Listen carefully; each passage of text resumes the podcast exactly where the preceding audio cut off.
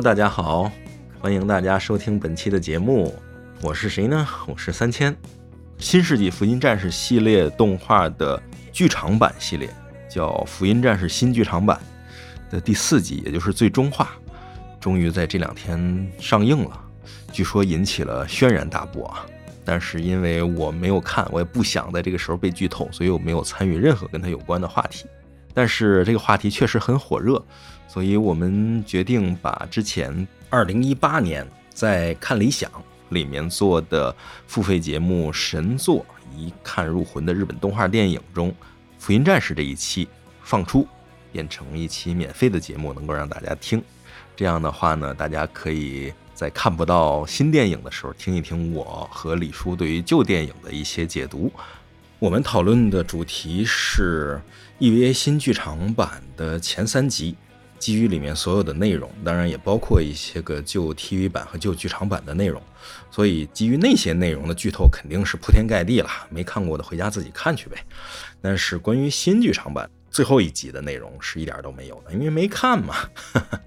所以希望大家能够喜欢这期节目，如果喜欢的话，也能够去看理想 APP 收听我们的整套神作一看入魂的日本动画电影这个系列节目。希望大家喜欢，欢迎大家收听。残酷な天使のように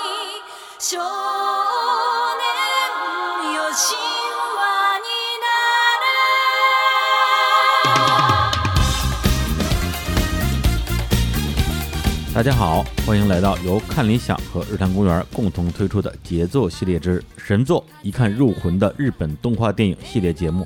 我是主持人李叔，对面还是我们的特别嘉宾三千老师。嗯，我是三千。哎，之前两期节目呢，我们已经聊过了由新海诚导演的《你的名字》和由细天守导演的《夏日大作战》。这期节目呢，我们要聊的这部杰作，应该说是在呃日本乃至全球的动画电影史上很少或有争议的一部杰作了。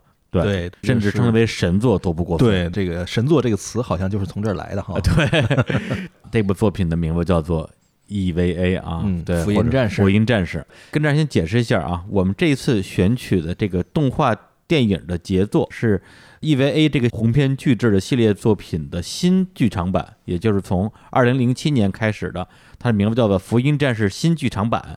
对，为什么去掉了之前的大家都耳熟能详的新世纪福音战士呢？因为已经到了新世纪了，因为已经到了新世纪了。对，对，因为它之前的这个老版本的 TV 版和剧场版都是在上世纪九十年代，对，呃，一九九五年左右推出的。之前其他的作品我们都会先简单聊一聊啊，这个作品为什么被称之为杰作？这次觉得这个话题好像没有那么大的一个争议性，所以反倒不如问啊，为什么我们这次选择了它这个新剧场版啊，嗯而不是之前的老剧场版？对来作为我们这回聊的一个主要的内容。嗯，首先呢，它过去的这个老剧场版并不是一个独立的作品，是是相当于它的旧 TV 版二十六集后面的一个延续，本身并不是能够独立成章的。嗯，其实啊，我们是说这部作品，如果你要完整的了解，那当然是应该把它老的电 TV 老剧场都看了。是的，但是呢，安野秀明导演呢做了一件非常好的事情，嗯就是他在二零零七年开始把他的整个这个旧系列重新揉捏、重新注入新的元素，拍了一系列的新的电影。就是我们现在说的这个《福音战士》新剧场版，而这个新剧场版除了在制作精度和它的节奏的把控上比原来的 TV 版和老剧场版要好得多之外，还有一个特点呢，就是融入了强大的时间要素。对比一九九五年的老 TV 版和老剧场版，诞生于二零零七年的新剧场版是属于这个时代、属于新时代的年轻人们看的一部全新的作品，所以我们更希望的是解读这样的一部作品。是，先简单介绍一下它的一个基本情况。目前啊，新剧场版已经播出的是有三集啊，分别叫做《续破 Q》，嗯，然后它的上映时间分别是二零零七、二零零九和二零一二。而这个系列的第四部应该也是最终的一部、怎么念呢？啊？怎么念呢？对 我正想问这个问题啊，因为它是一个细的竖杠和一个粗的竖杠，嗯，这个怎么念？这个只能把它念成中曲，因为这个系列呢，原计划呢只有三集电影，是安野秀明导演按照日本传统文化雅乐中的格式，就是所谓的续破集、首破离这样的一个格式来做的，就三集叫续破集。集呢在日语中的发音跟 Q 的发音是一样的，哦，所以它的第三集叫 Q。分别续是什么呢？铺陈展开整个故事。然后破呢是用来打破和把故事提升到高潮，然后集呢是故事的尾声和余韵这样的一个三集。但是导演最后发现自己已经拍到 Q 了之后呢，嗯故事没讲完，所以他后面又准备在未来呢开一部第四部，把整个故事收一下。这个第四部呢，他用了一个符号，这个符号就是音乐乐谱中最后的那个五线谱里最后终曲的那个标志。是对，所以我们只能管它叫嗯《福音战士新剧场版》第四集，或者说叫第四集终曲。嗯，然后这个中曲的上映时间目前预期会在二零二零年，上得了吗？这个这个我们拭目以待啊。对，这个续的上映时间离刚才我们提到的老剧场版、嗯中间也是正好隔了十年，因为嗯老剧场版是一九九七年的。嗯然后新剧场版它的这个导演啊和总监督啊依然是安野秀明对啊，安野大导演。啊安野痞子啊。嗯，对，然后呢，其他各级的执行导演呢，包括了磨砂雪、鹤卷和哉和前田真弘。对然后配乐呢依然是他的老搭档陆潮十郎，而这个出品方是安野秀明自己的公司啊，嗯叫 Kala。对，卡拉这个公司是当年安野秀明为了树立个人工作室而嗯起的这么个工作室的名字。然后这个名字呢是源自希腊语“欢喜”的意思。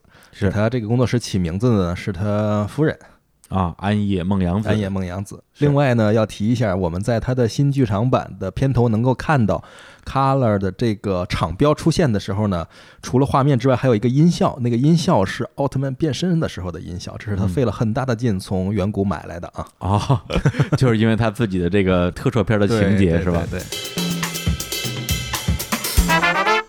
然后说到这个《福音战士》新装版的话，我们就得讲剧情。但是这个《福音战士》哈，因为首先有老的 TV 版、老的剧场版和三部新剧场版，想要这个给大家讲清楚，已经感觉是一个不太可能实现的任务了。哎，而且讲完的话，这个节目基本上也就结束了。对，如果用一句话来讲剧情的话，就是哎，怎么说来着？呃，一个少年，嗯，然后来到了自己父亲经营的秘密基地，被要求坐上一个巨大的机器人去拯救身边的女孩子和整个世界。然后他在拯救世界的过程中，发现自己的父亲和基地以及女孩子背后都有无尽的秘密。就在这样的拯救世界的日常中过着每一天，迎接世界的最后的终结。哎呀，太精彩了！如果看过动画的人，可能觉得说，哎，这个总结还挺嗯精辟的；嗯但没看过的话，可能会觉得说，这俗啊，太俗了。这 就看了无数的动画片儿，都是这个设定啊，少年驾驶机器人拯救世界。嗯，那为什么独独这一个被称为神作呢？这个是有多方面原因在的。嗯这部作品，首先它的表现方式啊，在当时那个时代确实是很受欢迎的，也很突出。嗯但它最重要的一点是，它表现了那个时代的特色，就是大量的九十年代的日本社会的文化符号和一些生活要素被融入了这个作品里面，嗯以至于这部作品在播放的时候。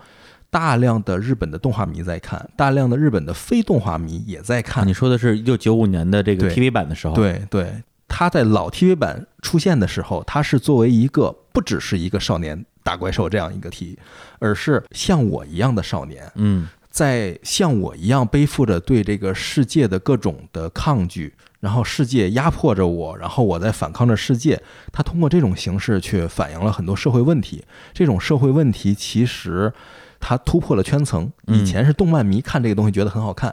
福音战士之后呢，就是大量的非动漫迷说，哎，有一帮人在看这个东西，个现象级的一个现象级的社会都在关注。对，然后这个作品它真正能够影响到的是什么人呢？是那个时候大量的跟主人公一样十四五岁的少年人，嗯然后这样大量的十四五岁的少年人在看了这部作品找到了共鸣，就有点像当年的好莱坞的那无音的反叛或者伊甸园之冬一样。嗯呃，看了这样的作品之后，瞬间就对这部作品产生了共鸣，以及对作品中的角色产生了好感。嗯，把自己带入了其中，于是就形成了大的社会话题。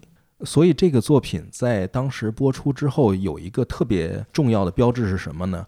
日本的动画业界嗯认为日本的动画电视动画的分类应该是什么呢？应该是从手冢治虫的《铁臂阿童木》开始，嗯然后第一个道标是手冢治虫，是第二个道标呢是松本零士的《宇宙战舰大和号》，大和号那是一次复兴。是第三个道标就是安野秀明的《新世纪福音战士》，哇，历史地位非常历史地位非常高。而且除了业界对他的这个认可之外呢，观众对他的认可也很高。嗯就是这部作品推出之后，他的剧情中的女主人公凌波丽嗯是一个没有性格、没有情感、几乎没有台词的一个角色。嗯就这样一个角色，就整天不说话在那儿待着，迅速成为各大日本动画相关的角色排行榜女性角色的第一点儿，是啊，而且一做就是十几年的万年的高位的角色。是一个最著名的三无少女，对，就是以至于后面出现了一些专有的词汇，像三无少女是嗯形容凌波丽的，嗯。然后那个傲娇的元气少女是形容明日香的，这些都是观众们先是接受了作品中的角色，然后这个作品中的角色反过来影响了观众，影响整个社会。嗯，等于他给现在的日本动画里边的一些角色的设定嗯提供了一个最初的模对板，可能最初的某些模板是别人提供的，但是嗯他把这些形象固化下来，是大家从这个作品之后，这种形象就很稳固的流传下来了。是。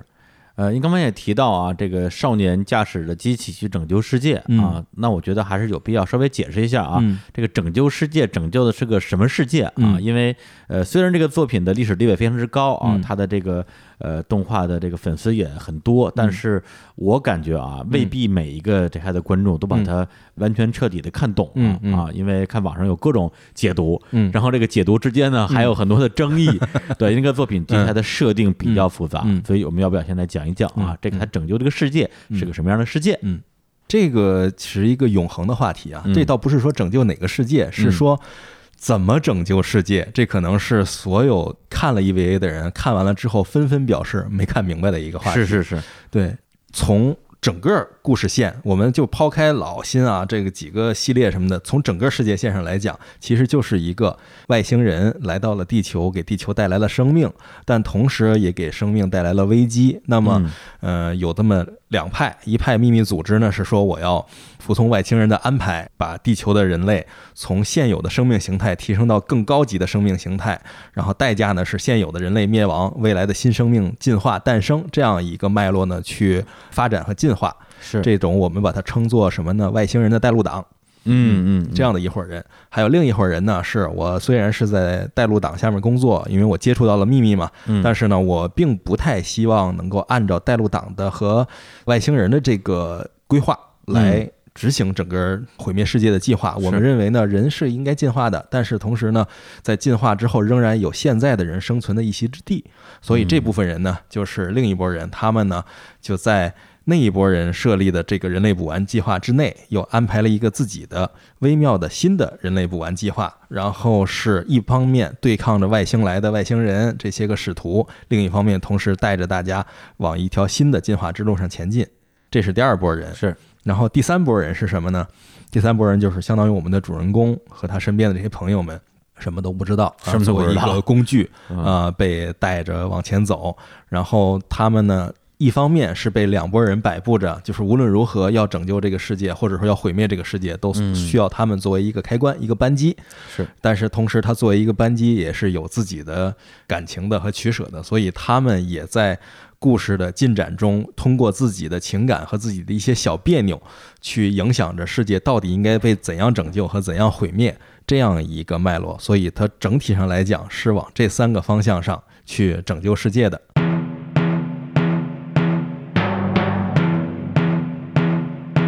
好，那如果按照刚才这个三拨人来分的话，那嗯第一拨人呢，应该就是里边的那几个老头儿，老头儿，啊对，咱们叫叫叫 CLO 是吧？呃对，C 罗议会啊，CLO 议会啊。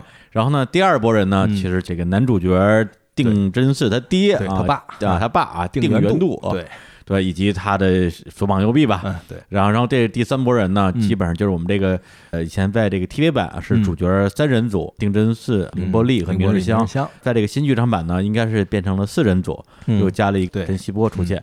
一般的观众啊，嗯在你没有看懂这么复杂的设定之前，更多关注的就是这些年轻人、嗯啊，他们在动画里边的这样一个状态。嗯刚才我们也提到啊，这个作品里面提供了很多的这种动画人物啊，它的这种固化的模板啊，嗯什么三无少女啊，这个傲傲傲娇少女啊，嗯等等这些。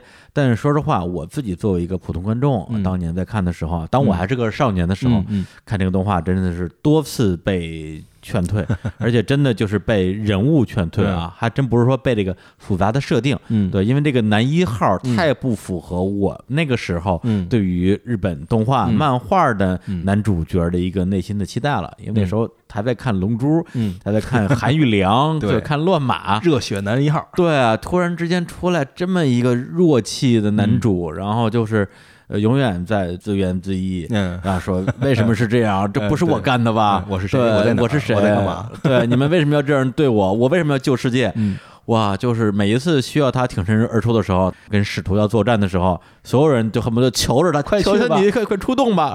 我就不去，哎呦，就气得我呀！我相信这可能也是很多啊，当年看过 EVA 的这个观众刚开始的时候一个内心的感受。嗯对，虽然你真正把这个作品看完之后，啊、大概会有一些嗯新的想法，嗯。对，但是不得不说这几个人物的设定，啊、嗯其实每个人都是有比较大的缺陷的，嗯。呃，无论是男主角定真寺，嗯。呃，还是这个外表元气，实际上内心也是，嗯。呃，早就已经千疮百孔的这个明日香以及基于三无的这样一个女主角凌波丽啊，嗯。实际上她的设定并不是一个正常的人类啊，嗯。其实是一个人偶或者嗯。是一个、一个容器，一个容器吧。嗯对，那么这样的几个人为什么在那个时代能够成为那么多人的？嗯我不知道是说偶像啊，嗯还是说自己喜欢的这样一个动画角色。嗯对，这个其实我还真挺奇怪的。这个呢，我还是像我们之前的习惯，哎，我会把它拆成两层来讲，嗯一层是表象的，一层是内在的、更深层次的，几乎是咱们传统了啊。哎，呃，先说表象的，表象的呢是《福音战士》这个作品呢，它的历史地位之一就是他对于过去的作品的集大成，嗯，同时在集大成的基础之上又反传统。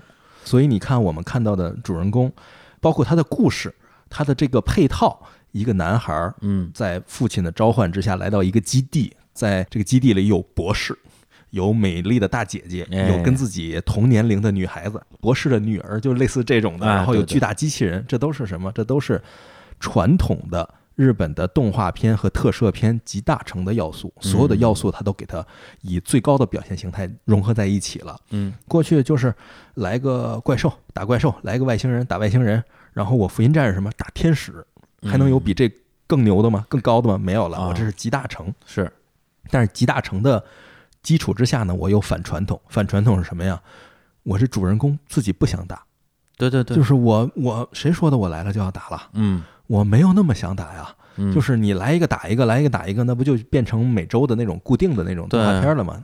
对那种东西看起来能拍好几年。对，或者说之前的这个男主角他嗯去拯救世界的时候，嗯。感觉不需要什么理由，对。因为世界对我很好啊，对呀、或者家人对我很好啊。对，对。对。但是这个丁真寺呢，就属于这世界对我也不好，对。家人对我也不好，我凭什么保护你们对。他这么一个心态，对，他会，而且他会觉得，他甚至不是说我是出于我不喜欢你，嗯然后所以我不保护你，而是嗯我觉得无所谓吧，就是保护你和不保护你有区别吗？就是特别虚无的用他感觉。的原话就是没有实感，对对，特别虚无。嗯就是这种虚无反映的是什么？它不只是反传统，它反映的是当时日本的社会现实。嗯一九九五年那一会儿，日本刚从它的整个高速发展的泡沫经济时期下来，人们还享有泡沫经济的余温，嗯，但泡沫已经破裂。已经破了，在那一个瞬间，日本是什么呢？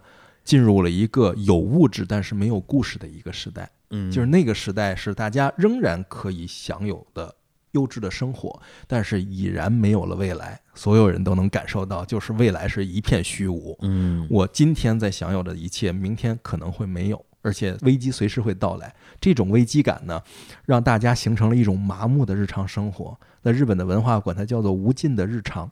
哦，这种无尽的日常中，你要说寻找刺激吗？是可能是觉得寻找刺激有点意思，但嗯你要说真的是这刺激就能改变一切吗？不能。所以这种男主人公的虚无的心态，其实是当时社会上的一种普遍心态。啊，是有普适性的。，对，有普适性的，哦大家都是今朝有酒今朝醉，但是明天到底是什么样，甚至有可能是我不想看到明天早上出生的太阳，会有这种感觉。对，就不像之前，就是说我很热血，有对一个明确的敌人嗯，而且我知道怎么能够战胜他。对我，我早晨对着朝阳流泪，我对着夕阳呐喊，就是这样的时代，其实已经过去了。嗯，就是反英雄的时代正在到来。哦这个时候呢，《福音战士》这个作品，它的男主人公定真寺其实承载了这部分的东西在，然后再衍生到他其他的角色上，他大量的角色都是一种反英雄的存在，或者说你在过往的作品中能找到这样的角色。嗯，但是紧接着，当你觉得他是哪个角色的，啪啪就打脸，对就告诉你，对哎，其实他不是这样，他还有更深层的还真是西对，嗯然后这一层打脸呢，我们以前啊会有很多解读，会认为它是一种导演自己的个人的恶趣味，啊，就是故意啊，嗯故意让让你们误以为让你不爽。对，然后呢，或者是说揭伤疤。嗯其实我觉得啊，理解对了一点点，嗯但是没有理解完全。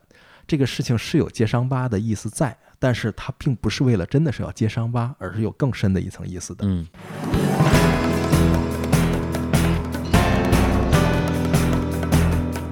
听我们节目的观众，其实大多数也是对日本动画是有了解的。是我们可以想一想啊，当你在看动画的时候，你是一个什么样的人？你身边和你一起看动画的人是一批什么样的人？以及你交往的，甚至在网上遇到的一起谈论动画的这一大群人，你怎么把它分？嗯，你能分成几类人？在《福音战士》这个作品中，其实他替大家分了，嗯就是我把看动画的人作为我的主人公，放到我的作品中去，嗯你们看看你们到底自己能套上哪个人。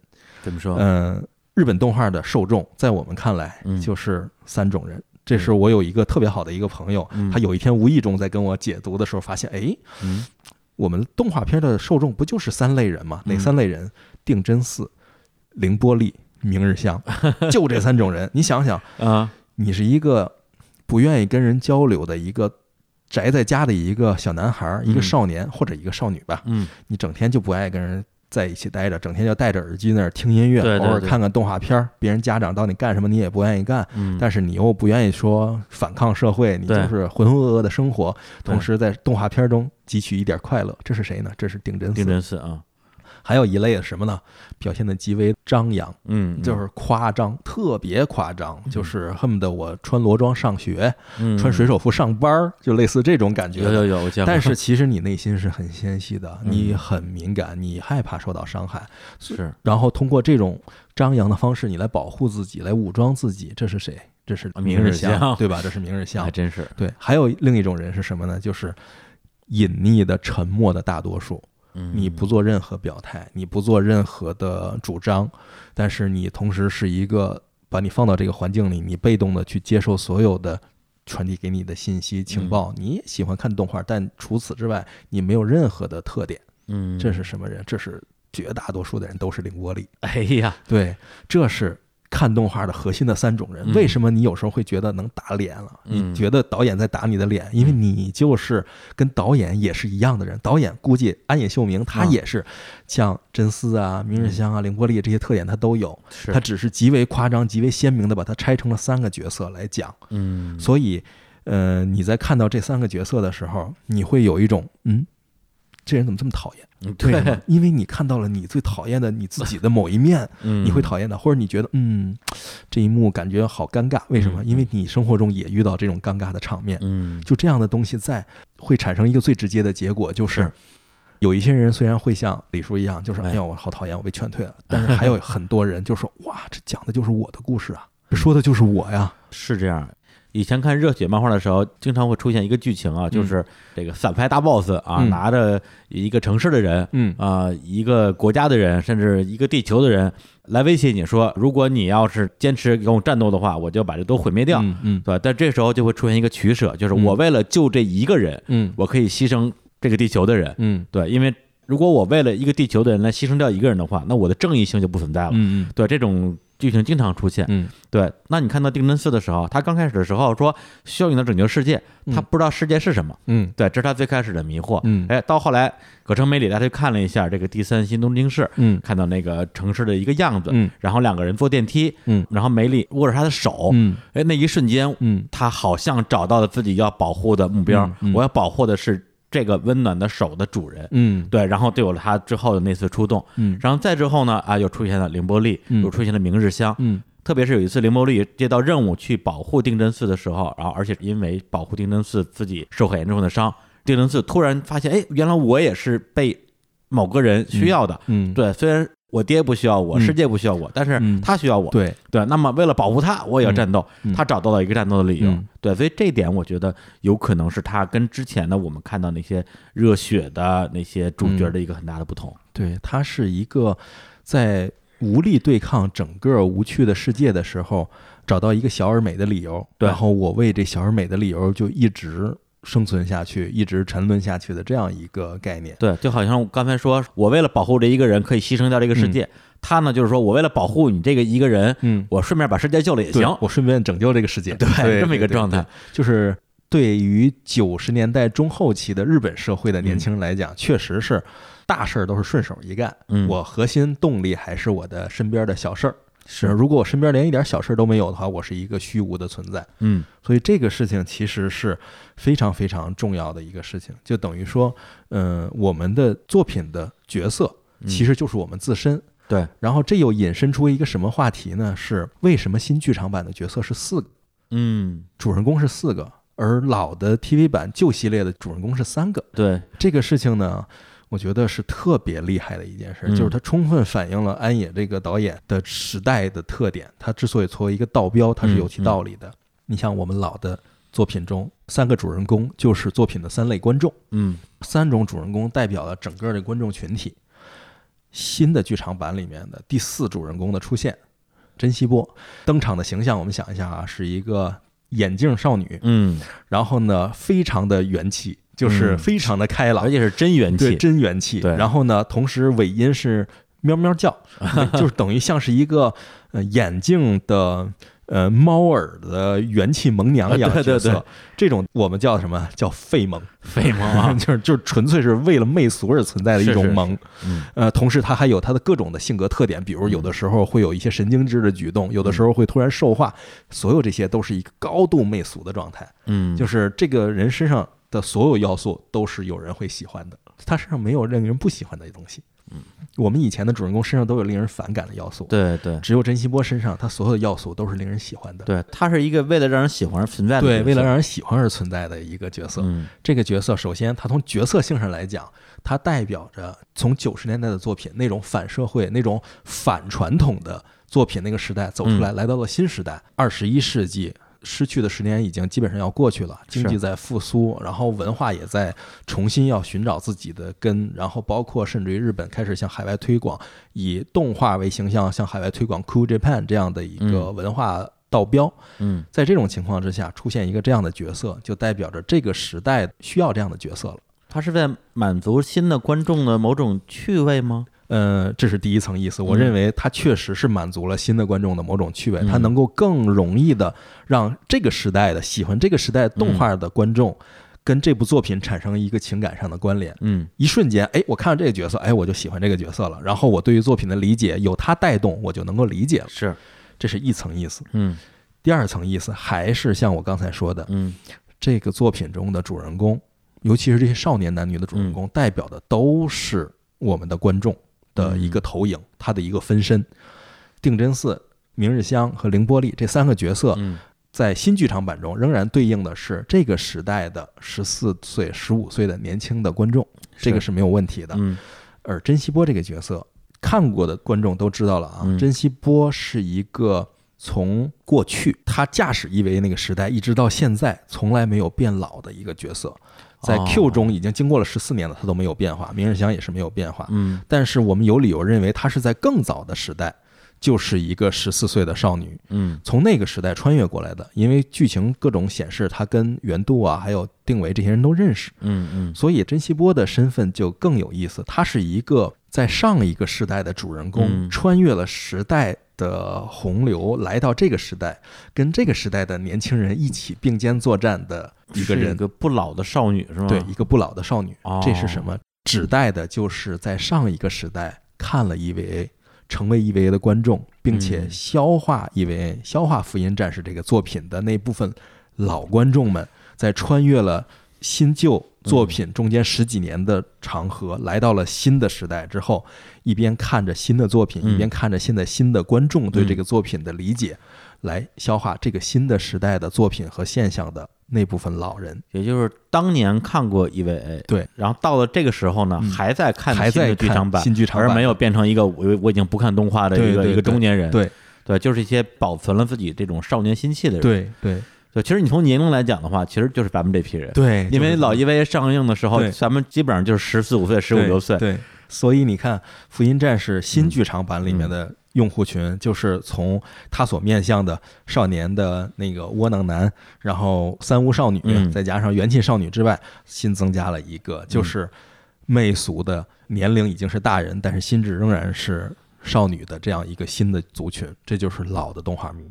哎呀，嗯对，相当于之前假定动画迷只有三种啊，嗯分成这三种之后，就加了一个时间的维度。，对而这个时间维度加出来之后，就是珍惜波。，对，对珍惜波，这就是第四种。因为九五年的时候，《福音战士》作为一个道标，它让日本动画复兴了。嗯那个时候诞生了一批新的动画迷，嗯而那批新的动画迷来到这个时代的时候，他就作为珍惜波这样存在，是一批一直喜欢动画、一直永远不会变老的老动画迷。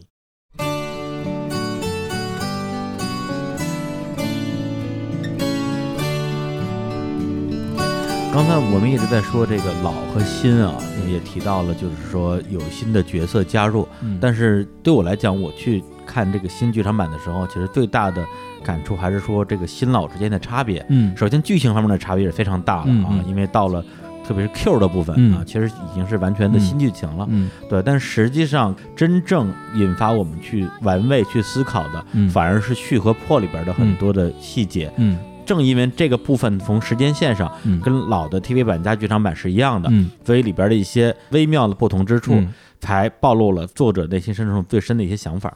对，之前啊，一直从新剧场版的诞生开始，嗯第一集其实变化没有那么大，但是已经能看到一些变化了。大家就一直讨论新旧的作品之间的区别到底是什么。对，这个区别在我看来啊，是一种技术层面上的变化，嗯以及心态层面的变化。嗯就我们拆开来讲，先说技术层面的，就是这个事情关系到作者到底要想讲一个什么故事。嗯作者安野秀明，他是大阪艺大出身，他是一个动漫迷，他是一个特摄迷，嗯他甚至拍了《新哥斯拉》，他是一个狂热的喜欢特摄和日本动画的人。所以对于安野秀明来讲，他其实最大的人生梦想是用动画或者实拍的手段、特摄的手段来再拍一个他最喜欢的作品，什嗯，么奥特曼呐、奥特曼哥？斯拉就这样的东西。因为他自己年轻的时候也嗯做过这样的同人他甚作品，至还演过特摄片，对他演过。对于他来讲，他的这个爱好者的这个情感嗯非常强烈，强到挥之不去。所以他在创作中会大量的把其他作品中他最喜欢的桥段、嗯最喜欢的段子往里放，私货，对，往里放私货。你想他的《福音战士》这个作品，嗯包括一断电就只能再打几分钟，这些东西其实 跟奥特曼是有关的嘛？奥特曼了这对，个太奥特曼了。所以他的老的 TV 版其实是什么？他想讲一个这样的内核，但是手段是用一个动画的形式来展现，同时往里面放进了大量的跟日本动画当时的受众群体嗯以及社会情况是有关的一些信息往里放。但他要讲的是什么呢？我还是用我力所能及的手段去讲一个像奥特曼一样的一个故事。嗯，这是它的核心。所以，当到新剧场版拍摄的时候，他呢还是想讲一个这样内核的故事，同时技术革新了，嗯。他能够把故事讲得更棒了，就是因为他解放了生产力。像我们之前说的新海诚，嗯。新海诚他在他的新电影能够实现，就是因为他解放了生产力之后，他能想更多导演该干的事儿。对，安野秀明也是一样，他不再拍 TV 版，他把这个新剧场版拍出来的时候，技术的革新能够让他以更超视觉的一种形式去展现使徒，对，就是外星怪兽这些叫天使的使徒，嗯，它的形态，就我们在电影中第一眼看到的是什么？就是使徒比以前能打多了。打多了，特别厉害，特别帅，上天入地的打嗯。以前是什么？以前是可能他就能画这么点儿东西，对，最大的程度就是无非就把爆炸画好嘛。现在是什么？几百公里以外的爆炸，然后整个舰队的覆灭，就这些东西全部用新技术都能实现。我觉得一个是技术，嗯一个是预算。哎，对他以前是实在是太穷了，对，这个说到这个，确实可以岔开一个话题，就是他在之前因为没有钱，所以呃，为了拍《福音战士》，嗯他开创了一种新的模式，就是制作委员会制度。嗯，就是我没那么多钱，嗯，但是呢，你有钱的那个人，我又不想听你的，就是你有谁出钱谁说算嘛。对所以呢，我干脆就把十家有钱的人都拉进来，你们每家呢出百分之十的钱，这样谁说了都不算众。筹，对，众筹。嗯但是呢，因为你们谁出都没那么多，所以对谁出了都不算。还是我说了对算，我然后呢，我拿这钱干嘛呢？嗯我去电视台买它广告时段，嗯，我就买这点时间，我就用来播我这个动画片。这你总没话说了吧？对你电视台总不能限制我了吧？嗯所以他用这种方式去做。呃，从那之后，日本动画就进入了制作委员会制度，就能够用很少的预算，每家都出一点儿的情况下，嗯去拍出很大制作的作品来。是，但是到了新剧场版这个时候，哎，安野秀明通过他个人的这个品牌 Color 这个公司这个嗯品牌的建立呢，去管理《福音战士》这个品牌的 IP。然后他做的是什么呢？他做各种授权，做各种服装，做各种东西，嗯，挣了非常多的钱。是钱多到什么程度呢？啊就是他能够自己一家公司出钱，啊，就把电影三个系列片全拍了。对，所以有的是钱，随便完全按我想的来，为所欲为，真的是为所欲为了。所以在这种情况之下，时间也是嗯。OK 的，钱也是 OK 的，嗯。然后再加上制作团队又是我们原来的这个老哥们儿弟兄一帮人，我们就尽情的去弄吧。对，所以新拍出来的这个剧场版其实是。虽然在时间上不如老 TV 版，那肯定剧情上有折扣有妥协嘛，但是从呈现上来讲，绝对是他最想要的那种呈现方式。呈现，最后我们还是落在这个事嗯情上，他的目的无非是呈现出一个像奥特曼打怪兽一样嗯特别牛的一个特别精彩的这样的一个动作片，嗯，所以他在里面你。塞了各种情节，这事儿你不用管，你只要嗯看他最后呈现出来是不是比以前更牛了，只要是了就说明成功了。对，你要这么说的话，那这些文戏都不重要了，所有文戏都是为了那个打怪兽铺垫的。这个呃，这个事儿你可以去看他的剧场版 Q 前面的《巨神兵消灭东京》，啊，就是火之七日间那件事啊。宫崎骏演的，对，那是从宫崎骏那个作品《风之谷》里拿来的那一段嘛。那一段是什么？完全用特摄的方式去拍的。特摄就是什么？就是模型、皮套，然后各种楼也是模型，背景也是模型对，爆炸特效也是模型，嗯，都是这种。看起来啊，尤其在现在大片横行的时代，嗯看起来有点 low。嗯，但是配上他的音乐，配上他的世界观，嗯。风之谷啊那个嗯世界观，再配上甚至林元惠就是凌波丽的配音演员的他的独白，对，你会觉得这东西特别的嗨，嗯特别的过瘾，就是你一边看眼泪都要流下来了。对对对，但是具体讲了什么，你会想，哎，我好像没明白他讲了什么。不，，他讲的其实我觉得跟他这些作品都一样，都一样，就是那种说啊，也许人类本来就是应该灭绝的嗯。啊，这个人类灭绝是一个命定的事情，嗯，但是我还是想要活着呀，对对对，我还是要不希望世界毁灭呀，对。啊，人没了，对，对，就这么。一个事儿，它其实就是什么，把这样一个永恒的主题，嗯。用特别牛的音响效果、嗯。特别好的世界观背景，然后都包装起来扔给你看，然后你就觉得哦，好感动。嗯福音战士这个情况也一样，嗯他用了一个特别宏大的故事体系，嗯然后特别高端的这种呈现方式，然后把这个故事内核包装了放给你看，嗯然后你就会觉得那些关键性的战斗场面。那些只能打五分钟的那个战斗场面哎特别有正当性，特别有仪式感，特别合理，而且你觉得这是你人生中看到的最爽的、最美的画面。对对对，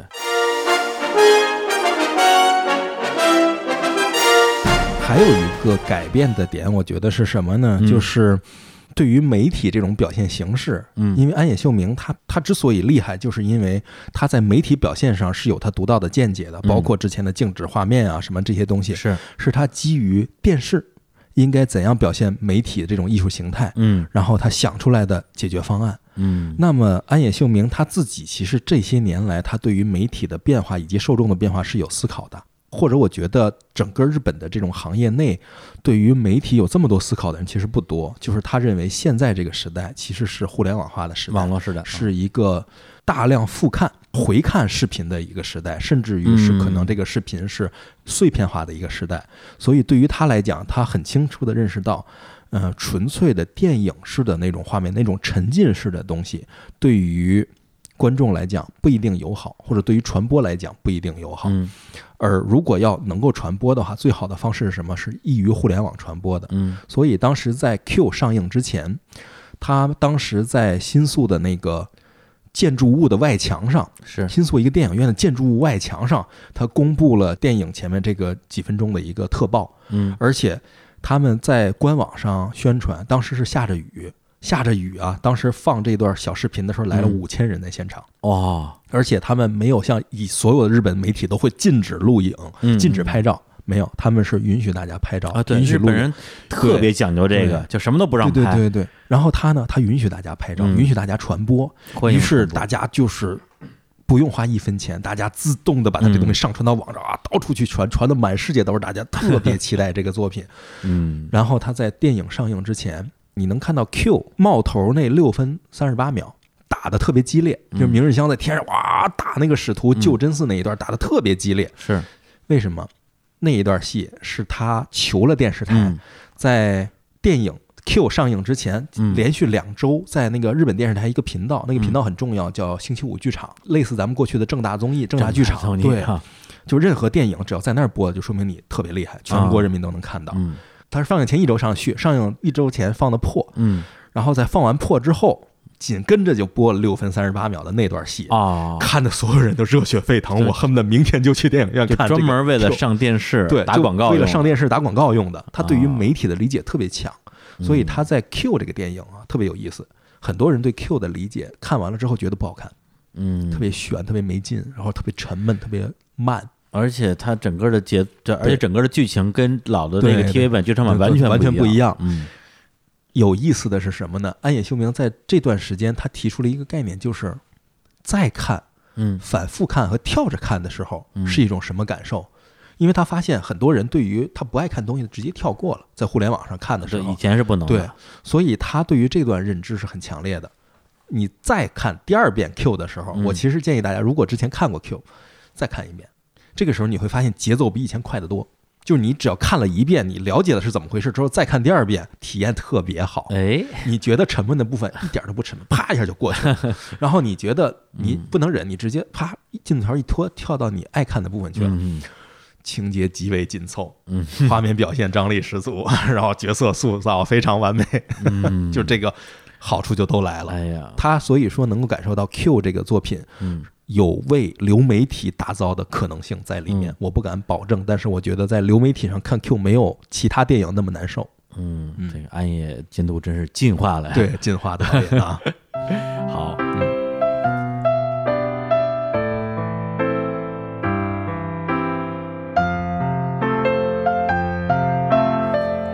然后这个说的是这个制作方面儿，对对。那我个人可能更关心的还是比如人物、嗯，剧情这个嗯调整也非常大。那这个调整你怎么来看呢？从它的除了呈现以外，其他的东西来看，是，这里面可讲的就更多了。嗯这是整个社会发展了十几年，制作组也发展了十几年，嗯然后包括我们刚才说的角色，就是观众也发展了十几年之后，整个的社会氛围变了。那么现在其实就不需要一个旧世纪的时候讲的那个新世纪福音战士的故事了，嗯，现在需要的是一个新世纪，在现在的时间，二零零七年这个时点，嗯大家愿意看到的和愿意理解的一个关于二零一五年打怪兽啊、拯救世界的一个故事。因为其实我们现在的时间，现在我们是二零一八年，对。我们甚至已经超过了作品中描述的那个世界我。记得二零一五年那年的时候，还有人在有好多活动发微博说：“哎呦，今天就是使徒来的对对对，那一天。使徒来的那一天，嗯对，所以在现在我们来看的时候，最重要的变化是什么？首先角色变了，嗯，就是每个角色的性格都会发生变化。是，你能想到《福音战士》中那个窝囊的男主人公定真寺会说出什么“把凌波还给我”嗯，这样的台词就不可能的。但是为什么他现在已经变成了这样？就是说明所有的社会发生的变化，导致现在的人已经不是那样的时代的人了，嗯。就是现在的整个社会已经不是那种就是我有什么话憋在自己心里就说不出来，嗯，没法跟人交流了。现在已经是一个以 SNS 主导的社区化的网络化的一个时代了。你所有人的心声在互联网上都可以以匿名的心态、嗯。匿名的方式在任何地方说话，嗯，甚至于这些人形成了一股庞大的势力，对对，就是你甚至无法抗拒他们想要发言的这种巨大的能量。在这种情况之下，人想表达自己想说的东西是非常简单的。嗯所以这个时候我们会发现，真嗣没有以前那么窝囊了。是，明日香他纤细的那一面，基本上来讲消失殆尽了。对，嗯而且挺明显，就是他有一段这个独白，就是以前觉得自己就是孤独一人嘛，对对对，从小到大也没有被谁关照过。嗯，哎，突然话锋一转，但嗯。最近跟大家在一起，对，也觉得挺好的。对对。对，然后这是他当时代替啊真嗣跟凌波丽去驾驶一个嗯。后来暴走了的嗯，那样一个 EVA 之前的一段跟那个梅里的表白，对对，就是袒露心声嘛，嗯。结果就果然立了 flag 了嘛，对对。后来那个就暴走了，嗯。对，但是这个戏在之前的里边是没有的，对。然后像明日香，它有这样的一个变化，甚至于凌波丽嗯都有了大量的主动性的行为。就对，尤其他在破里面，他在破里面的表现就是像是一个亲手把丈夫和儿子拧到一起，看着大家和解了的母亲一样的这种感受，是，就是所有的角色身上都出现了主动性。嗯福音战士以前之所以令大家感到感同身受，就是他有那个时代特有的被动感，就是随波逐流的感觉。我不管干什么，我都是随波逐流的。但是在这个新剧场版里面，所有的角色充满了主动性。是，包括这个身为之前看动画啊，感觉像是第一反派的啊，嗯 嗯。这个丁真伟的爹啊，这个丁元度，嗯。这里边居然也特别温柔的说儿子干的不错，啊，对 对，我都惊了，我就对，这个在破里面特别鲜明，就是我们看它这个结构是续破集，嗯嗯，续是先铺出来过去的事情讲一讲，破就是把过去的东西打破，然后把提到高潮。所以破里面有大量的角色的重构。嗯你像他的父亲定元度有一场跟他吃饭的戏，嗯跟凌波丽两个人嗯吃饭的戏。这场吃饭的戏里面，他从始至终都是在说啊。啊！但是你会觉得特别的可爱，你能真的是看到这个人嗯心里有一团火的一点点亮的这种感觉。哦，对这种主动性的表现，在以前的作品中，你怎么可能出现呢？嗯，所以很多人会认为，嗯，你导演在这个地方改动太大了，这不是我心中的那个福音战士了。对，你醒一醒吧，就是现在也不是那个时候了，你现在都快四十了。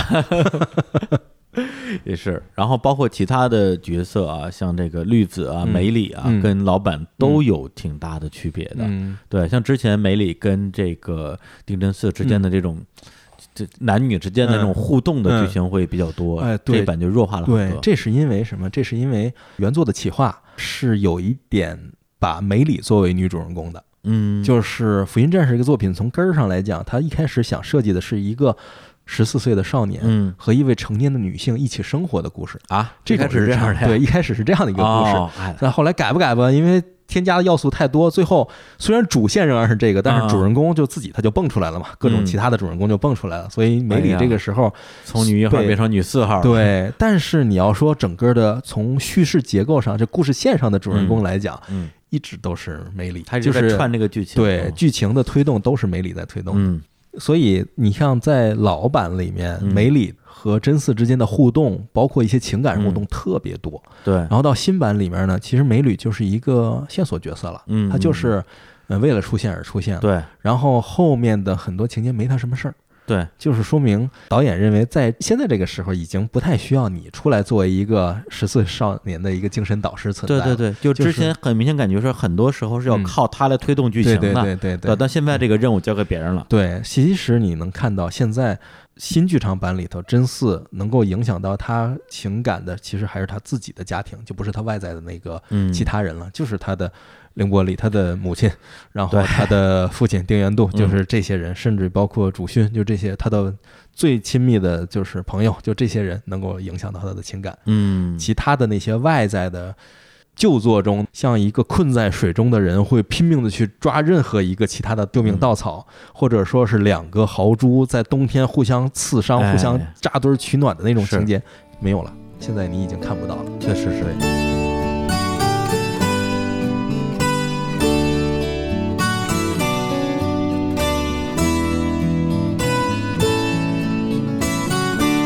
而且好多人的情节的变化呀，不是一开始就定好了的。嗯呃，它有点像老 TV 版，嗯老 TV 版其实就是先有一个概念，然后做的过程中不断的膨胀，不断的扩大，然后最后做到最后几集的时候收不住了，关不了门了，然后就干脆就算了吧，我再做一个最后一个剧场版，然后把所有人都杀了，就帮你们结一下这个案 其实没处理好。对，是呃，他的新剧场版，嗯它的创作呢也有这个问题，但是这个问题其实是比较有意思的啊。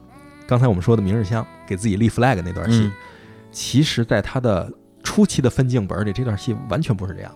啊改过，这段？戏是改过的。哦嗯、这段戏比现在我们能看到的要嗯夸张一百倍，要扯淡一百倍。怎么说？这段是什么呢？就是首先他们三个人在破里面接天上掉下来的使徒那段戏的时候，就跟后面就不一样。嗯就是这段戏是。不是说奔跑，然后突破音障，然后怎么样，咚咚咚跑街，是身前面绑俩大火箭，啊。就是拿火箭带着自己跑，然后最后 火箭脱离了之后，把自己弹像弹弓子一样弹出去，啊那样狂跑，啊啊特别夸张。嗯。然后明日香被使徒攻击那段儿，明确的描述了明日香是怎样被使徒侵袭的，哦，然后甚至于包括他有脸上的骨骼，然后变成了很多针从脸上扎出来啊，嗯。这样的戏都很夸张的。以及最后就是拯救凌波丽那场戏嗯也不一样，跟现在的情节是完全不一样的，是很沉闷的，有点像是老的那个感觉的那个戏。嗯这个的变化是怎么回事啊？我跟你讲，《福音战士》这个作品的创作，他们的随机性特别强。他们喜欢像咱们说封闭创作，是就关在一个酒店里封闭嗯创作。原来 Gainax 现在 Color 这帮人对创作的时候也是封闭。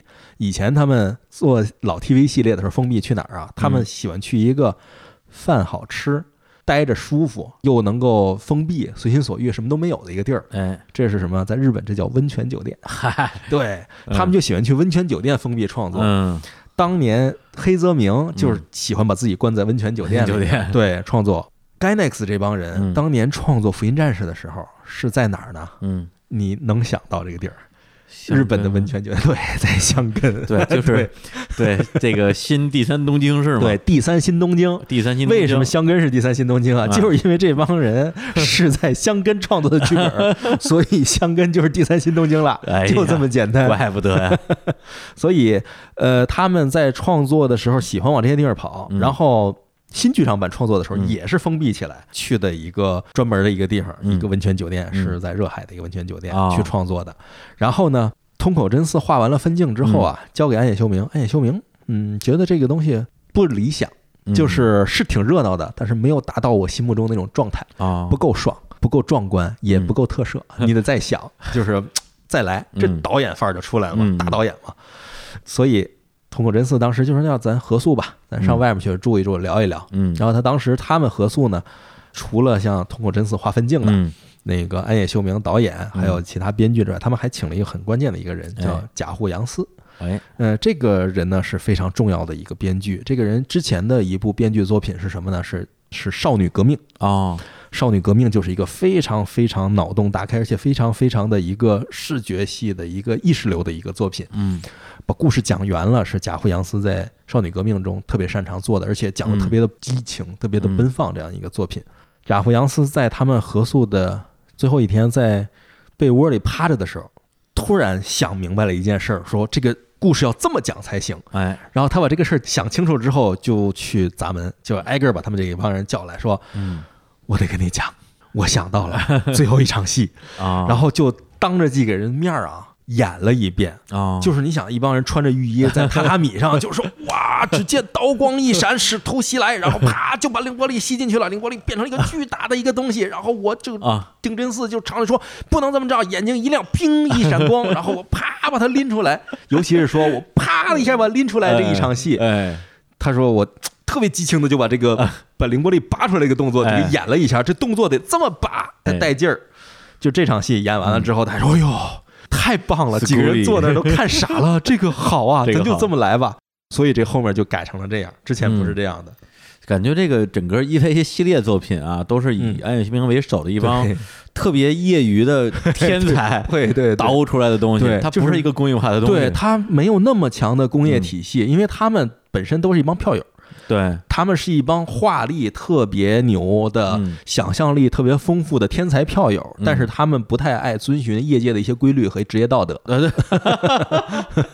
对，对，这个非常准确，对对对对。没有职业道德，对对，所以才会出现什么呢？就是前后的剧情差异这么大，嗯是因为什么？就因为导演觉得现在我不想这么拍了，对我变了，对我变了，所以我的作品也变了，嗯而且我认为会来看我作品的你们也变了，嗯所以你们来看一看是不是这么回事儿。是，这个我可以给大家讲一个故事啊，嗯这是真事儿。我有一个朋友当时在日本留学，嗯然后他们也是学的就是文艺评论啊、漫画啊、现在视觉影像啊这样的东西。是，他们同学有好多都是杂志的主编啊或者什么。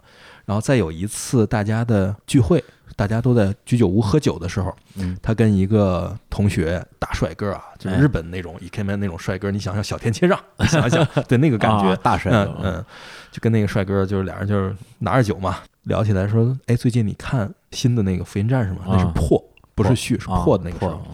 那哥们儿说，我看了，看了六遍。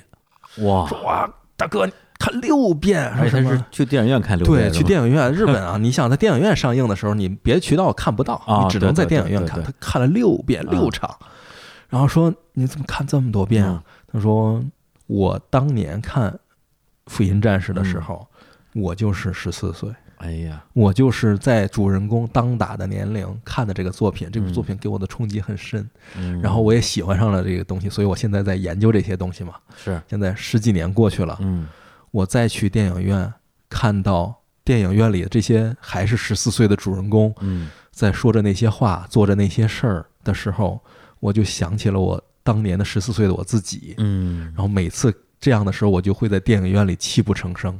嗯，就是，所以我一遍一遍的去电影院里看，一遍一遍的找回就是过去的我自己。嗯。然后说着这些的时候，他就在居酒屋里 嚎啕大哭，我就一边喝一边哭一边说，就真的是福音战士，我是嗯。十四岁看到现在，我嗯。现在再去看，我就是想看到当年的我自己，嗯。然后再看看现在的我自己。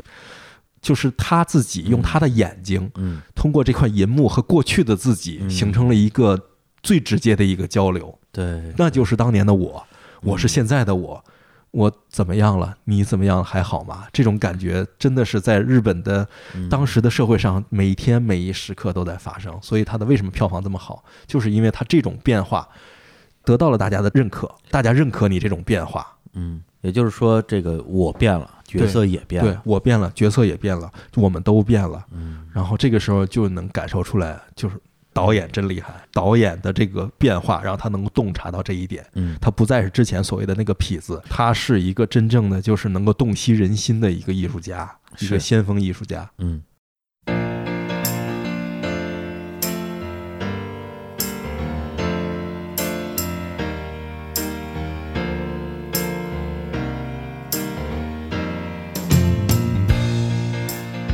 安野秀明的个人的变化，也是这部作品的重中之重，我们要讨论的一个话题。是，还是先简单介绍一下安野秀明其人啊，一九六零年生人啊，出生在日本的山口县，然后大学的时候就读于著名的大阪艺术大学啊，学习这个艺术系影像规划学科，然后在大学的时候，实际上就已经完成了很多的作品。然后在学校的时候呢，就跟日后啊也成为了非常知名的动画人的山贺博之和赤井孝美啊，都是他的大同学，大家成为了很好的朋友。呃，成为了死党啊，一起研究一些这种课题，几个人也一起做了一些独立动画。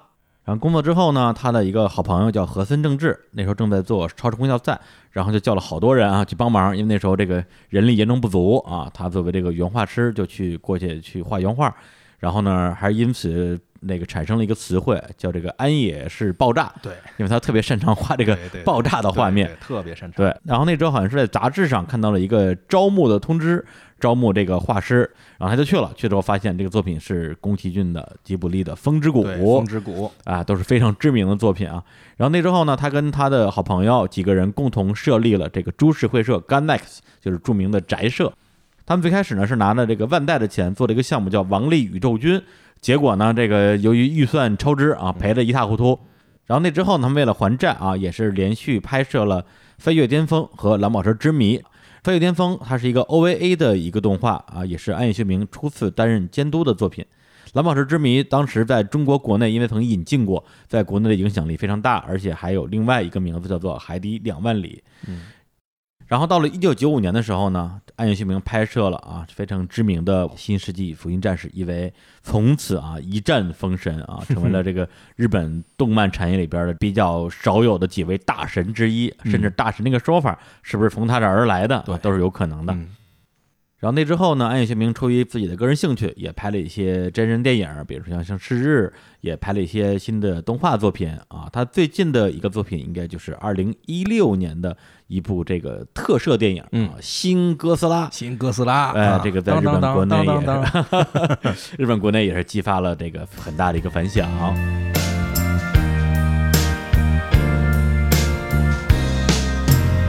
他这个变化啊就是让我来胡乱猜测一下啊，我觉得呢应该是有钱了吧。当年是太穷了，以至于发明了好多这个省钱的方法，对对呃，反而被大家这个引为神作，觉得哇画这面不动啊，画面不动 太牛了，这样也可以啊。但实际的原因是什么呢？有钱了呀，这事儿是一结果。啊，结果啊对，有钱的原因是什么？嗯就包括很多事情它变化的原因，我觉得都是因为嗯他结婚了。他结婚了，对他结婚了，就这个事情，可能很多年轻的观众啊没感觉。我就就谁不结婚啊？对，就像所谓说男怕入错行，女怕嫁错郎一样。结婚这件事情，其实对于夫妻双方都是有非常重要的影响的。嗯，就是你有你的结婚，其实是把你一个一个人的生活变成两个人的生活，而且互相影响。安野秀明是我见过的结婚之后被影响的几乎是最正面的一个例子。啊，真的吗？对，他的妻子叫安野梦洋子，啊嗯，不是他那个安野啊，原来就姓安野，另一个姓字儿不一样。，对，字儿不一样。她是日本的女性向的漫画，嗯，可以说是一个教主级的人物，或者说是一个道标级的人物。是，她的代表作品叫《樱花乱》，嗯还拍过电影。然后她还有一个作品叫《工作狂》。卡特拉嗯基曼也拍过动画片和电视剧。这个漫画家宣扬的是女性独立主义，他被称作美人漫画家。同时跟植村秀有大量的合作，哦，就是一个以漫画为引导的一个先锋艺术家。哦，而且这个人特别会经营自己，嗯他能够很好的把自己经营成一个成功的艺术家和甚至于成功的经营者。是，我们包括在《福音战士》的后来的很多相关的信息，都是从她画她跟她老公安野秀明的漫画 《监督步行街》里面知道啊的。对。那个漫画因为全林动画化了，嗯。我那个时候其实还有点搞不清状况，嗯。稀里糊涂就看了，嗯。就觉得特别好笑，对就是对回来画他跟那个安秀明两个人的生活日常，对对对，然后把这个安秀明的宅的一面啊，画的简直就是黑的体无完肤 啊，对，但实际上他自己的漫画作品也嗯。的确非常厉害，嗯。包括像呃工作狂，后来也改编成了动画，对对里边是一个非常独立的这个，嗯。相当于是杂志社的女记者、女编辑吧，对对对，感觉有点像这个漫画家本人的一个对一个对对。写照。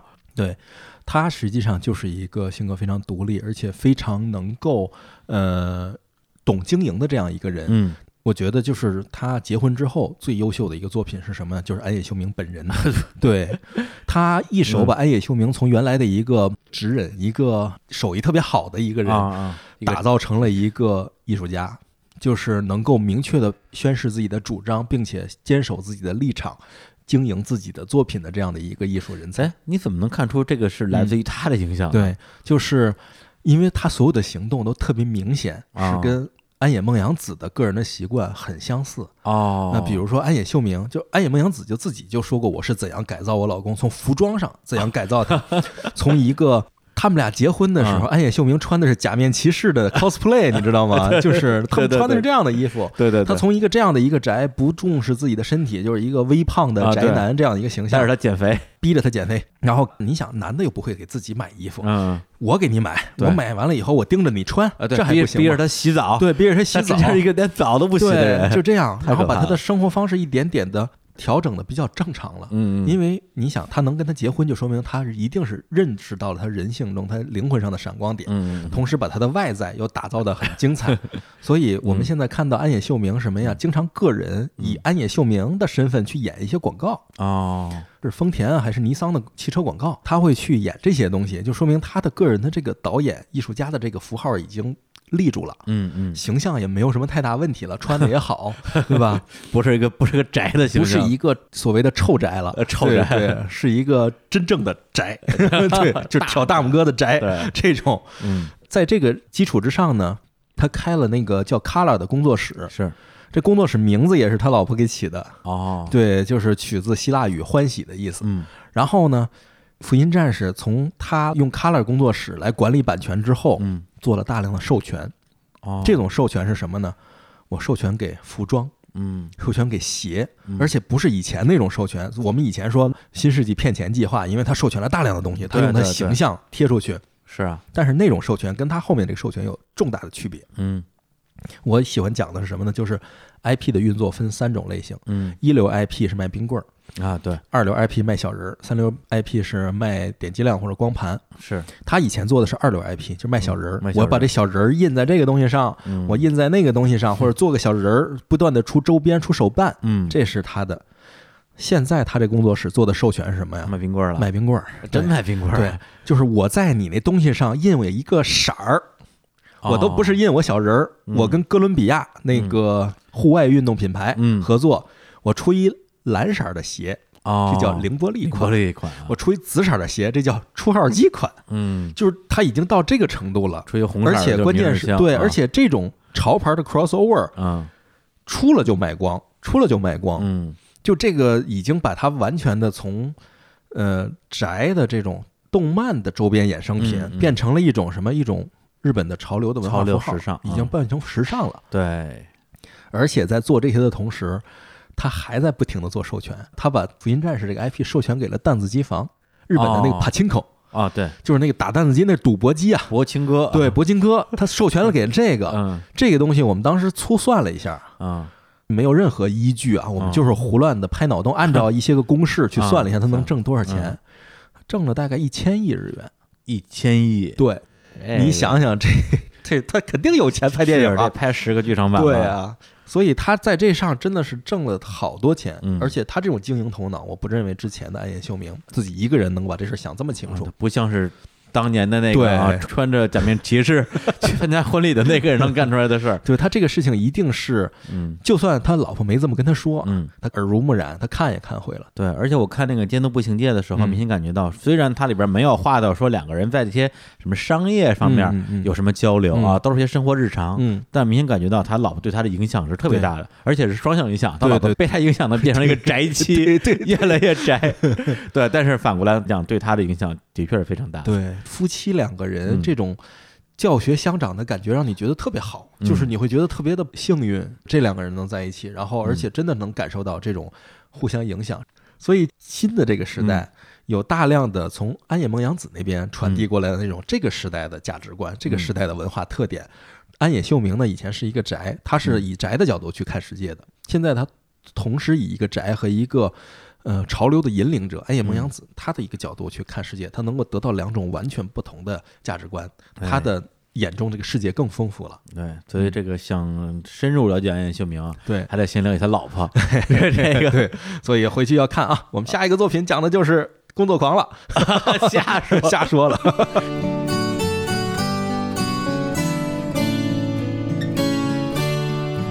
而且安野秀明呢，他本身又是一个有特别多八卦故事的人啊不光是他跟他老婆之间的这些啊，这个嗯生活小剧场，嗯也包括啊，他跟大学那帮基友，嗯，对，从大学时候一起搞动画，哎，然后毕业之后一起搞公司。对那又是一个另一个波澜壮阔的故事了。对对对，啊哎，想知道那故事的话呢，有一个日剧对是吧？对，叫叫《青色火焰》。哎，把他们这帮人上大学时候的那些荒唐事儿吧，对，而且每个演员演的都特别像。对，就是这个人擅长干什么，那个人擅长干什么，这这人真是啥也不会干，对就当老板吧。那人谁来着？那个山鹤博之，哎，对对对，嗯，G 社社长啊，山鹤博之。哎，然后呢，另外这个安野秀明呢，跟啊大家非常熟悉的啊嗯宫崎骏啊老爷子，嗯好像关系也不浅哎。有人说他是从 吉卜力出来嗯的，算是吗？呃，其实他去那会儿啊，没吉卜力，哦。就是安野秀明当时是在杂志《Animage》上看到了呃，给就是风之谷招作画人员的招聘启事。嗯看到这个之后，他就去应聘，嗯，然后应聘完了以后，因为他擅长画爆炸嘛，对，所以宫崎骏就也让他画爆炸，画巨神兵那段爆炸，画的嗯。哎呦可不得了，这嗯。太太能炸了那一段。巨神兵。嗯，然后最后他拍了个特摄片儿，对，让宫崎骏来演巨神兵，还给我。所以你看他和宫崎骏的关系啊，嗯。其实是特别好的，就是有点那种亦师亦友的这种嗯关系，所以坊间都喜欢管他叫说宫崎秀明，哦就是这才是亲儿子，亲儿子啊对，你想。宫崎骏拍类似于他人生自传片的《起风了》这个电影，嗯讲枯月二郎电影，啊，配音是谁呢？配音是安野秀明，对对对，对吧？让安野秀明来配，嗯，就就相当于安野秀明，你来配我自己吧，对对，对你来给我配音吧，对就这种感觉。能给我配音只有我儿子嘛。对，而且这两个人确实他的创作风格很不一样，嗯，但是呢又道不同志同，哎，对，对吧？这种感觉，就宫崎骏就是什么都我自己来，嗯。安野秀明是吗？我本事大，但是我不自己来，嗯，我就让别人来，就是两种完全不同的风格。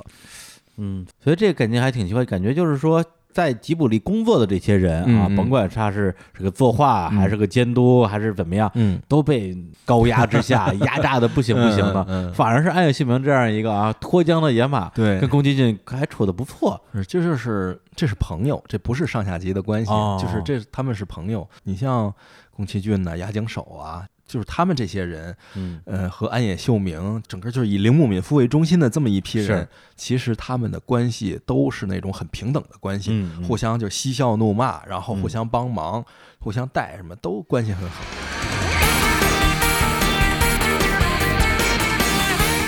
之前跟三清老师聊天的时候也提到，嗯说什么这个新剧场版三部曲、四部曲啊，嗯他拍所有这些东西嗯，就是为了拍哥斯拉。对，我说这个说法有点极端了吧？那不就是他弄着玩儿的一个特摄片儿吗？哎，反喽，嗯就是我们可以这么说啊，安野秀明之前的所有的成就嗯都是为了让。哥斯拉的版权方认可他，允许他以导演的身份去拍一个哥斯拉，就是为了给自己弄背书是吧？对，对，就是我要让你成为我的女朋友，所以我要先征服世界，然后让你看得起我，哎哎哎，就是这样一个对感觉。我可是拍过 EVA 的安野秀明啊，我可是艾文盖亮的导演，我可是文化现象啊。对呀，然后怎么样？我不能拍哥斯拉吗拍拍呗。对你像安野秀明他这样的人，嗯呃，他是以完全是以拍特摄的心态去拍动画片的，嗯就是他动画片里的所有的呈现都是特摄，特摄的手法，对特摄的手法，而且他对于电影甚至于这种文化现象的热爱嗯，是融入骨血里的。我特别喜欢的新剧场版里的一个背景音乐插曲啊，是《破》里面嗯。一吹上班，就是整个 Nerve 的这个员工上班，整个嗯。第三新东京市，呃，在朝阳中醒来那一幕。那段那段太太棒了。太牛了，那段太牛了，那段音乐画面表现特别好。太听了，那段音乐是日本最有名的一个邪典电影，嗯。叫《盗日者》。哦《盗日者》里面菅原文太主演的《山下警官》的主题曲，所以嗯这首曲子名字就叫亚麻西塔，就叫山下。哦，当当当当当当当当，就是这个这段音乐嗯就是直接从那里拿过来的，在那个里面就是用来描述什么？描述一种无尽的日常。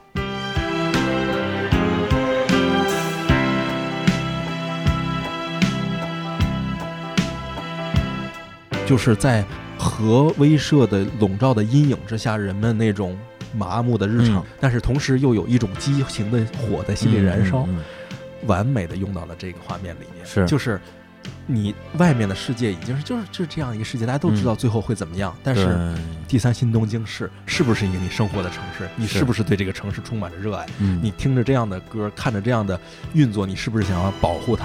就这种感觉，他信手拈来，嗯，然后甚至于包括他在几场战斗中用的那种儿歌，对对对，对那种，然后续，我说嗯。第一集是把之前的故事重讲了一遍，只是嗯用更好的形式。那些个大量的机械的使用，那些个甚至于续出过一版底下大大白字儿的讲这是什么什么地方，这是谁谁谁，那一版你看完了，跟新哥斯拉一一模一一样这都是特摄中的常见的手法。对，而且特有意思。我看网上有一个说法，就是说在那个哥斯拉的第一版，就是嗯黑白那版是一九五四年的嘛，那年日本有两个大热电影，嗯一个叫哥斯拉，嗯一个叫你的名字。然后到了二零一六年，对最火的两个电影 依然是新哥斯拉和你的名字后边后边加了一标点符号，对，又说回来了。对，而且看那个新哥斯拉，我看也有一些这个呃这个观众的评论，就觉得哎呦好失望啊，嗯以为是一个特别大的那种，结果全是一帮。政治家在那逼逼啊，勾心斗角。对。然后当我看的时候，就觉得说，哎呦，就是你说安野秀明也好，或者是这一代日本的导演，嗯。就大家对于这个核威胁啊，啊，这个核电站的这个问题啊，对于这个大的自然灾害啊，嗯，对于这个日本的这个政府，对于组织结构的组织结构问题啊这个，荒谬。对啊，跟美国的这个关系啊，这操心的全是这些事儿。对对，人家心大着呢，人家最后是我用这么一件事儿，嗯。然后来表现嗯，我想表现的这个视觉惊奇，嗯但是我往里填充的全是我认我自己感受到的耳濡目染的身边的所有的信息，对我把信息都放进去。嗯而且你就像刚才说这个话题很好，新哥斯拉都是来看打的，对啊，没打呀，最后就是打的太少了。这个是什么？这个其实是日本的文艺创作的一个掣肘之处，但是也是它的精彩之处，嗯就是绝处逢生的地方。我特别欣赏安野秀明对整个日本动画艺术表现形式的一个总结。嗯日本的动画是在有限的资源范围内，尽量多的填充信息量。嗯，这句话特别厉害，就是嗯离吃透这句话，日本动画怎么回事你就明白了，就全明白了包括特摄也明白了，嗯资源有限。什么叫资源有限？没钱、对，没人、没时间。嗯但是没钱、没人、没时间，这事儿难道我就不干了吗？嗯，我要干，干了以后，但是我肯定没钱，嗯怎么办？我填充信息量进去，嗯我要把信息量做足。要不是什么？要不是，而这个信息量不是说我要放多少台词，我要放多少什么？当然，这个放台词多，这也是《福音战士》一个典型的特点啊。大量的放信息量，放台词进去，然后让你听得云里雾里的，嗯，你就觉得哦，这东西好像很厉害啊。对，啊，就至少本能你会觉得很厉害。给你个静态画面，对对对你也觉得特别牛。对呀、资源有限吗？一个画面吗？嗯怎么放多信息量啊？啊，拼命讲吧，拼命说呀，然后说的都是玄而又玄的东西，嗯而且高度要高，所以你就会觉得它信息量大。对，会觉得这时候只能用静止镜头，对对对动起来就不对了。动起来不能动，动起来就俗了，对对对 这种感觉。嗯，同时呢，还有哪种信息量的表达方式？就是我资源有限，我只有三帧能去表现一个东西。嗯，我怎样用这三帧，我想象出一种方法来，用一张、两张、三张画表现出极大的一种动作形态，嗯一种美学表现。这就是什么？这就是日本动画里嗯最常见到的是，我打之前先啊，我蓄力，嗯蓄半天力量，然后咻一闪 就打过去了，哎，然后打完了之后，啪在那边摆一 pose 摆半天，对对对，对吧？这就是你看破嗯。破里面的那个嗯。明日香打那个像那个复刻版一样那个使徒，嗯。就是他虽然打的很华丽，他电影啊，他电影的这个花的钱很多，他可以做的很华丽，但是最后嗯。关键那一下打，他嗯还是什么？砰，冲进使徒里面，嗯。啪从那头冲出来，摆一 pose，然后使徒啪大爆炸。真正怎么打的没给你画，因为不好画，那个东西太花钱，嗯太花时间，不画。嗯我就拼命的哇，就是渲染之前和之后的各种效果，因为那事儿省钱呀、画一个静止画面，然后做点特效，往下雨下雨就行了。是，就这个效果，它做的是特别足的嗯，而且做的特别有效。嗯只要是为了能够表现，呃，信息量的极大充分，它嗯可以用任何手段。我有钱就用有钱的手段，没钱就用没钱的手段。是。好，那我们这期节目呢也接近尾声啊嗯，那这个现在也有请三清老师嗯。再给大家这个总结一下啊嗯，就是这个 EVA 嗯。啊，从系列作品啊嗯。到这个新剧场版，为什么是一部杰作嗯。或者说是神作？嗯，呃，其实就像我们刚才说的，就是日本动画的魅力所在，就是在有限的资源内极大的放信息量。嗯。而我认为证明这句话的最最最标准的作品就是《福音战士》，嗯而《福音战士》的新剧场版则是在这个标准之上又有所提升的。就是一方面，呃，钱的资源不再有限了，但同时另一方面，呃，他又面对着社会话题的进化，怎样去调整方向？嗯，嗯就这几方面来讲，它是一个呃进化的作品。嗯，就是《福音战士》本身，它就是一个，首先它是一个个人化的作品，其次它是在观众们的解读中不断的完善的一个在自我生长的一个进化体。嗯同时，新剧场版是在这个基础之上再一次进化，就导演在吸纳了所有的这些成长之后，再一次进化抛出的一个问题。然后观众们再次解读这个问题，再生成了答案，嗯再一次进化成了新剧场版的现在的整个这个文化氛围，包括解读也好，包括也我们刚才说的那些东西也好，这个是我认为它作为一个神作的一个特别神的一个点。可能我们之前说的东西，对于没看过的人来讲还是比较虚的，是的，但是只要你看过这个作品，并且你是爱看这个作品的，那么你在回味我们刚才讲的这些东西的时候，你真的是能够从中把握到它不断进化、不断膨胀、不断像有生命一样自己成长的这样一个东西。像这个 EVA 一样，对像自己具有了生命，对自己具有了生命，自己具有了灵魂。对对嗯对。好，那我们也可以共同期待一下啊，这个据说是二零 二零年啊，嗯实际上说不好，嗯啊，就是这个因为就是这个《福音战士》新嗯剧场版的嗯最后一部终曲，嗯，啊，不知道将会给我们带来什么样的这个惊喜或者惊吓了啊。好，那我们就结束这一期的嗯节目。嗯唱着歌结束了。好拜拜唱着歌结束了。